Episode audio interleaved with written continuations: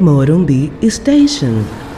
Uma parada rápida para falar do tricolor.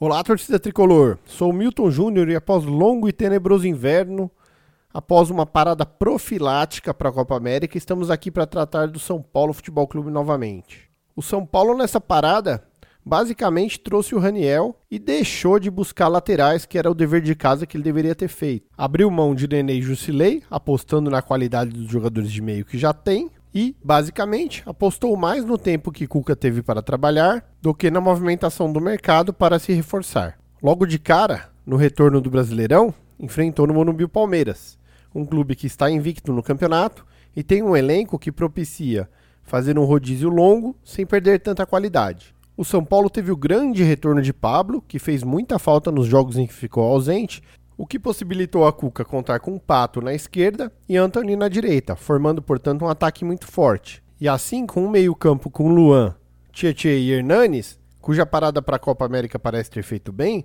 o São Paulo fez um belíssimo primeiro tempo contra o Palmeiras.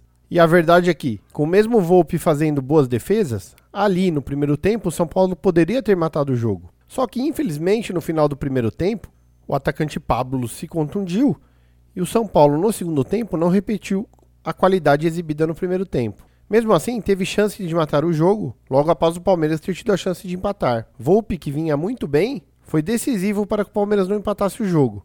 E logo após, o atacante Raniel, que estreava e substituía Pablo, perdeu a chance de colocar 2 a 0 no placar, o que provavelmente mataria a partida. Aproveitando nossa maior deficiência, a lateral esquerda, o Palmeiras se criou e foi por ali que, num lance de churrasco, mas churrasco daqueles em que tá todo mundo bêbado, o São Paulo tomou o gol numa falha de Volpe, que vinha muito bem no jogo.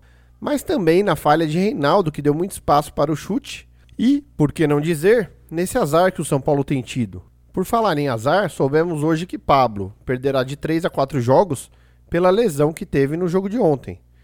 Não sei se comemoramos que não foi uma lesão mais séria ou se lamentamos profundamente sua ausência nesses 3, 4 jogos. Afinal, o São Paulo precisa se recuperar no campeonato e 3, 4 jogos podem significar muita coisa lá na frente. A verdade, senhoras e senhores, é que pela movimentação do São Paulo nessa janela, ou melhor dizendo, a falta de movimentação, o São Paulo briga nesse campeonato simplesmente por uma classificação para a Libertadores da América. E olhe lá. Infelizmente, parece que é dosando as expectativas que conseguiremos dosar a decepção. Então, temos que já começar a pensar a próxima temporada, porque nessa, honestamente, diante da movimentação dos adversários, da eficiência deles no campeonato, o São Paulo terá que melhorar muito, mas muito mesmo, para mostrar que pode mais com esse elenco e que nós estamos sendo pessimistas e não realistas. De toda forma, é muito bom ver o São Paulo jogando novamente a nossa vida fica mais agitada e mesmo que nos últimos tempos esteja sendo extremamente difícil falar do tricolor, é sempre um prazer. É isso, pessoal. Um grande abraço e vamos São Paulo. Este foi o Morumbi Station com Milton Júnior.